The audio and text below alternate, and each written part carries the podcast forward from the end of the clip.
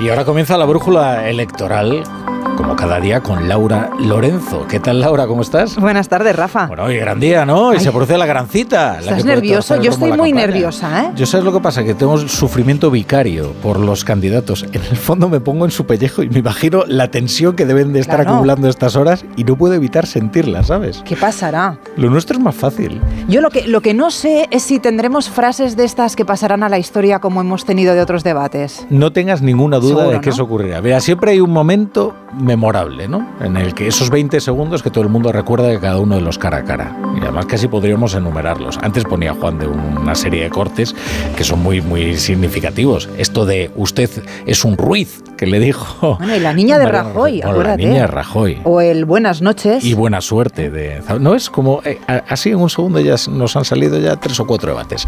Bueno, a ver qué tienes ahí en la brújula electoral preparado. Pues bueno, vamos a hablar del debate. La brújula. Lorenzo.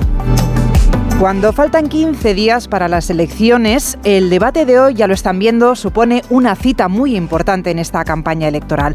Sobre todo porque los expertos señalan que de lo que digan esta noche los dos aspirantes a presidente del gobierno depende el voto de aproximadamente un millón de personas. Los indecisos, los que aún no saben lo que van a hacer el próximo 23 de julio o simplemente en función de lo que vean esta noche pueden cambiar de opinión y apostar por una opción política diferente a la que tenían pensado.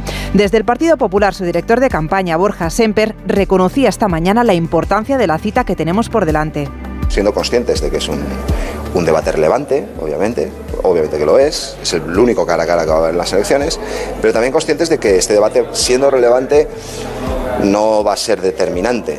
Yo tengo la sensación de que este debate lo que va es a dar más información a los ciudadanos y está bien, Dice Semper que no será determinante, quizá lo diga porque entienden que si algo negativo les pudiera pasar, aún tienen días de margen para poder reconducir la situación.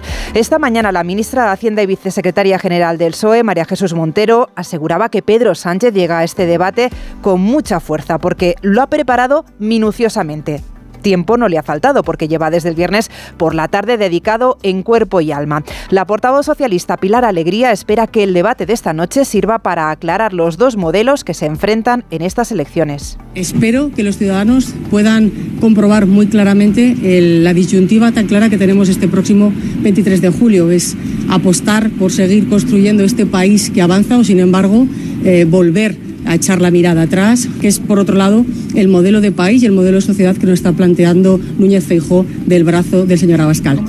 El estudio 14 de A3 Media es el escenario principal de este debate. 12 cámaras en el plató para que los espectadores no se pierdan ni un solo detalle de los candidatos, que se sentarán, como hemos escuchado, en una mesa de dos metros y medio, cada uno sentado en un extremo de la mesa todo se mirará con lupa para después poder sacar conclusiones. Cosas como, por ejemplo, cómo acuden vestidos, el color del traje, la corbata y sobre todo lo que digan, frases que después, como decíamos ahora con Rafa, ha sucedido en otros debates, pueden quedar para la historia. Un debate que ha generado mucha expectación, por eso hoy en la calle más de uno decía que no se lo iba a perder. Si puedo, lo veo, porque trabajo, pero si puedo, sí. Sí, por supuesto. Me parece interesante las propuestas que tienen cada uno y bueno, y en un debate cara a cara yo creo que se ve un poco la personalidad de cada uno. Sí puedo, sí, sí, seguro. Bueno, pues por interés de a ver cómo están las cosas, pero bueno, aunque yo el, el voto no lo tengo ya. También seguirán este debate de A3 Media con mucha atención desde las sedes de los principales partidos, en la sede del PSOE en Ferraz y en la del Partido Popular en la calle Génova, como si se tratara de la final de un partido de la Champions. Y es que el día de hoy promete ser sin duda un gran partido. Todo está preparado aquí en A3 Media para que a partir de las 10 de la noche arranque este cara a cara, el único, ya saben, que podremos ver en estas elecciones. El primero en llegar a estas instalaciones, en torno a las 9 de la noche, será Alberto Núñez Feijo. Así se decidía a través de un sorteo, igual que el orden de la intervención de los diferentes bloques o el orden del minuto final de oro de cada uno de los candidatos. En lo que nos fijamos ahora es en cómo ha preparado este debate en las últimas horas el líder del Partido Popular, Ismael Terriza. Buenas tardes. Buenas tardes, pues entre mitin y mitin, Laura, con huecos más amplios en los desplazamientos del fin de semana, ya que el sábado y el domingo sus actos han sido matinales. Por ejemplo, lo hemos visto en el trayecto entre el pueblo zamorano de Collar del Río y Pontevedra, con una pila en su regazo de cuatro carpetas repletas de informes pasados por sus asesores, entendemos que correspondientes a cada uno de los cuatro bloques. Feijó y su equipo han considerado que siendo importante el cara a cara no debían descuidar los mítines al uso, un trabajo, el de calle, que desde hace meses lo consideran fundamental. Por tanto, hasta esta mañana no se han encerrado en su despacho de la calle Génova, allí en la sede nacional, donde sigue hasta ahora afinado su intervención junto a su directora de gabinete, Marta Varela, y uno de los vicesecretarios del PP, Esteban González Pons, quien, recordemos, fue quien sacó las bolas de la suerte para su candidato, especialmente la que determinó que sea fijo el último en cerrar la sesión en el minuto de oro. ¿Y qué podemos esperar de su línea de argumentos? Pues fundamentalmente hacer entender a los ciudadanos la necesidad de apostar por un voto útil al PP, sabiendo que enfrente la alternativa es Sánchez apoyado por Bildu y Esquerra, dando paso a otros cuatro años de concesiones a los separatistas. De vital importancia para el PP también es subrayar lo que ellos entienden es la verdadera situación de nuestra economía, la de millones de familias asfixiadas por los precios o el incremento de las cuotas de las hipotecas. Como venía a decir esta mañana el portavoz de campaña del PP, Borja Semper, todo lo que haya que contar sobre sanchismo es evidente a los ojos de los españoles. A las 9 de la noche está previsto que llegue el candidato socialista Pedro Sánchez. Ya les contaba el viernes que el presidente del gobierno se está tomando muy a pecho este cara a cara. De hecho, desde el viernes por la mañana Sánchez no se ha dejado ver. Está centrado en preparar esta cita, se entiende que decisiva para él. De ahí que le esté dedicando tanto tiempo. El resumen de cómo han sido las últimas horas de Sánchez lo tiene Ignacio Jarillo. Buenas tardes. ¿Qué tal, Laura? Buenas tardes. Sí, son las últimas horas en las que Pedro Sánchez quiere apurar para dejar su estrategia bien definida y atadas esas preguntas y repreguntas que más puedan preocupar en la sede del partido y que pueden hacer los periodistas Vicente Vallés o Ana Pastor. Pero en Ferraz aseguran que Sánchez tiene claro el debate y, como dicen sus ministras y portavoces, Isabel Rodríguez y Pilar Alegría, respeto pero confianza en que Sánchez haga prevalecer su proyecto de país. Por tanto, con mucho respeto al debate, pero sabiendo lo que nos jugamos, que en cierta medida lo que nos estamos jugando también estos días son los propios valores de la democracia. Apostar por seguir construyendo este país que avanza o, sin embargo, eh, volver a echar la mirada atrás. Por cerrar estas últimas horas, nos dicen desde Ferraz que Sánchez no olvidará recordar a su oponente que ha cumplido la inmensa mayoría de las promesas que hizo ante Rajoy en el último cara a cara que tuvo él con un candidato del Partido Popular.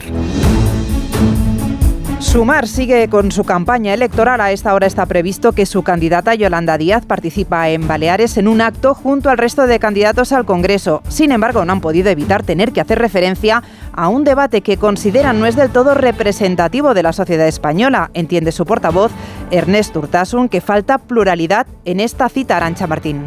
España es más plural, ha dicho sí el portavoz Ernest Urtasun. Lo que no comparten es su ausencia, claro, de este debate. Así que lamentan que esta noche no vaya a hablarse de los asuntos que en su campaña están siendo prioritarios, como la reducción de la jornada laboral, el cambio climático o el control de los alquileres. Y sobre todo, no creen que la España de hoy sea un cara a cara entre dos hombres. Nosotros respetamos el debate, pero creemos que es un debate que no es representativo de la sociedad española de hoy. Dos hombres debatiendo no representan al conjunto de la sociedad y por lo tanto creemos que debe haber más debates, con más caras, con más pluralidad. Creemos que la sociedad española merece eso. Así que Yolanda Díaz sigue mientras tanto con su campaña, esta hora como decías en Baleares, en Palma, recordando su propuesta del día, la eliminación de los vuelos internos con alternativa ferroviaria menor a tres horas, la limitación de los jets privados y el despliegue de los trenes nocturnos.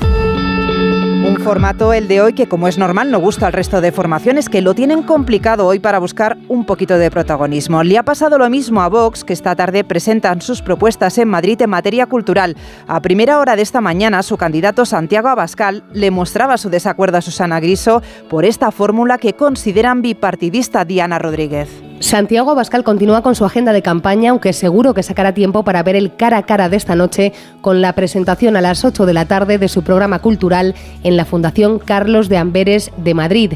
Sobre el debate de A3 Media, el candidato de Vox no está conforme, no le parece bien el formato por no ser a su juicio representativo de la sociedad española y ha aprovechado su intervención en espejo público de Antena 3 para pedir que se abandone el bipartidismo en los debates, un bipartidismo que huele a pasado. Bueno, eso es una decisión estratégica de, esta casa que apuesta por el bipartidismo. Esta casa también ofreció debates a todos los candidatos. ¿eh? Nosotros siempre hemos aceptado, pero lo cierto es que solo hay un debate bipartidista que no es representativo de la pluralidad de España. Con vistas al 23J, Bascal le ha dicho a Susana Griso que aspira a una alternativa de gobierno y que en caso de que el Partido Popular necesitara los votos de Vox para investir a Feijó, ellos van a exigir la construcción de una alternativa al sanchismo sin plantear chantajes y sin aceptar líneas rojas. Y se ha enzarzado con Susana Griso a cuenta de la ley de violencia de género. Denuncia Bascal que ha servido para criminalizar a los hombres sin proteger a las mujeres. Prefiere hablar de asesinato y no de violencia de género. La brújula. En un día tan importante como hoy no podíamos dejar de visitar la trastienda. Es el momento del análisis, hoy centrado evidentemente en este debate trascendental. Saludamos al jefe de nacional de Onda Cero, Juan de Dios Colmenero. Buenas tardes. ¿Qué tal? Buenas tardes. Cuando James Carville, el director de campaña de Bill Clinton, le aconsejó durante las elecciones de Estados Unidos en 1992 que le dijera a Bush padre, es la economía estúpido, Quizá nadie ni él mismo pensaba el recorrido de esa frase. Hoy en el primer bloque, por cierto, se hablará de economía, pero en estas elecciones por la situación política general, por cómo se ha desarrollado la precampaña, por cómo se está desarrollando la campaña, las intervenciones, las entrevistas, se está evaluando más la credibilidad de uno y de otro candidato que cualquier otra cosa. No sabemos si esta noche algún candidato se lo dirá al otro. Es la credibilidad, estúpido, pero en la credibilidad de uno y de otro es donde más se fija el votante, el espectador, el oyente del debate. Y en el día del cara a cara encontramos tres actitudes en esta trastienda. La primera, cómo el aspirante a Moncloa es el que ya está en la Moncloa. Pedro Sánchez, desde la huida hacia adelante, convocando precipitadamente las elecciones generales al día siguiente del batacazo electoral del pasado 28 de mayo, ha sido el que habla de remontada, el que pide debates, el que confronta, actuando más como líder de la oposición aspirante a Moncloa que como presidente del gobierno. La segunda, la preparación del debate de esta noche. Los líderes suelen darlo todo en los debates cara a cara. También actitudes diferentes de Sánchez y de Feijó. Para el de esta noche, Sánchez anuló todos sus mítines del fin de semana para prepararse el debate. Feijó continuó con su agenda, con sus mítines. Y la tercera actitud tiene que ver con la importancia, la importancia del posible movimiento electoral que produce un debate. Generalmente el aspirante, aunque en esta curiosa ocasión, como decimos, el aspirante es el que gobierna, suele otorgar más importancia a los debates, casi como la oportunidad de aprovechar todas las ocasiones. En el PSOE, en Ferraz y en Moncloa tienen esta noche marcada en rojo. Lo observan casi como el ahora o nunca. Para el Partido Popular el debate será la confirmación de una tendencia. La realidad, según los expertos, es que los debates, aunque pueden servir para fomentar la movilización electoral, afianzar a tu votante, intentar convencer a los indecisos y sacar adelante la abstención de los decepcionados, sin embargo, los expertos cada vez más coinciden en que los debates, por estar enmarcados en la política de un símil de campaña permanente, apenas condicionan el voto. En todo caso, dicen, puede inclinar el voto dentro del mismo bloque. Quizá por eso la suerte está echada, porque se trata de la credibilidad, estúpido. Onda Cero.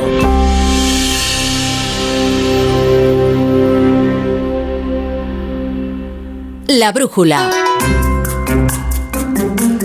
A lo largo de estos años son 14 las citas electorales que hemos tenido para elegir los representantes a Cortes y únicamente se han celebrado seis debates cara a cara entre los dos principales aspirantes. Empezamos este viaje en el tiempo en 1993, hace 30 años. En esas elecciones hubo dos debates cara a cara entre Felipe González y José María Aznar. El primero se celebró precisamente en esta casa, en Antena 3, un cara a cara que dejó tensos momentos como estos. De usted me va a preguntar, me va a permitir que le haga una pregunta. ¿Cuántos debates han organizado ustedes en, la, Antena 3? Este es el cuarto. ¿Cuántos han hecho sentados? Este es el único. De acuerdo. Siga usted, por favor. Tiempo para el señor Aznar. ¿Por qué le da usted permiso para seguir o no seguir al, señor eh, moderador? No, no, me da permiso, simplemente termina. Le, voy a decir usted una cosa, señor González, para que la opinión se te confundida. El próximo debate lo hacemos, si quiere usted, de pie. Hacemos un salto en el tiempo porque tuvieron que pasar 15 años para que se volviera a organizar un debate cara a cara en nuestro país. Nos situamos en 2008 para encontrar el tercer debate entre el presidente Zapatero y Rajoy. De ese cara a cara, lo que quedó fue la niña de Rajoy. Yo quiero que la niña que nace en España tenga una familia y una vivienda y unos padres con trabajo. En esas elecciones hubo también un segundo debate entre Zapatero y Rajoy. Llegaba el 3 de marzo a cinco días de las elecciones. En esta ocasión, el que se llevó la frase para el recuerdo fue el presidente Zapatero. Gobernaré con sensibilidad y estaré muy cerca de los que no tienen de todo. Buenas noches y buena suerte. El quinto de estos debates cara a cara se producía en 2011 entre Rubalcaba y Rajoy, mientras que ahora nos detenemos en 2015, debate que se pudo ver en esta casa entre Mariano Rajoy y Pedro Sánchez, entonces aspirante a presidente. Un debate que repasamos con Eduardo Ayala. El debate que protagonizaron Mariano Rajoy y Pedro Sánchez el pasado 15 de diciembre de 2015 fue una ida y vuelta de reproches entre los principales líderes políticos del Partido Popular y del Partido Socialista. Ruin, mezquino, miserable, indecente o mentiroso fueron varias de las expresiones que sonaron con fuerza durante un debate convulso y tenso, donde cada uno realizó y expresó sus promesas políticas de cara a las elecciones generales. Temas polémicos en la campaña de aquel momento como el desempleo y la corrupción sonaron con fuerza en un plató de a tres media que asistió a uno de los cara a cara más polémicos y fuertes de los últimos celebrados. Porque el presidente del gobierno, señor Rajoy, tiene que ser una persona decente. Y usted no lo es. Y yo le voy a decir una cosa. Usted va a perder estas elecciones. No, no, pasa, no pasa nada, porque tanto el señor González como el señor Aznar como yo los perdimos en dos ocasiones. De eso se puede recuperar uno, de una pérdida electoral. De lo que no se puede recuperar uno es de la afirmación ruin, mezquina y miserable que ha hecho usted hoy aquí. De eso no se va a recuperar usted nunca. Finalmente, fue el Partido Popular quien se llevó el triunfo en las elecciones del 15 de diciembre, obteniendo un total de 123 escaños, un 28% del escrutado, por delante de su rival, el Partido Socialista, que consiguió 90 escaños, un 22,1%. Un día más volvemos a viajar por nuestro país analizando lo que está en juego en estas elecciones del 23 de julio. En nuestro particular viaje hoy llegamos a La Rioja para repasar qué es lo que se decide. Lo hacemos con Javier Hortelano.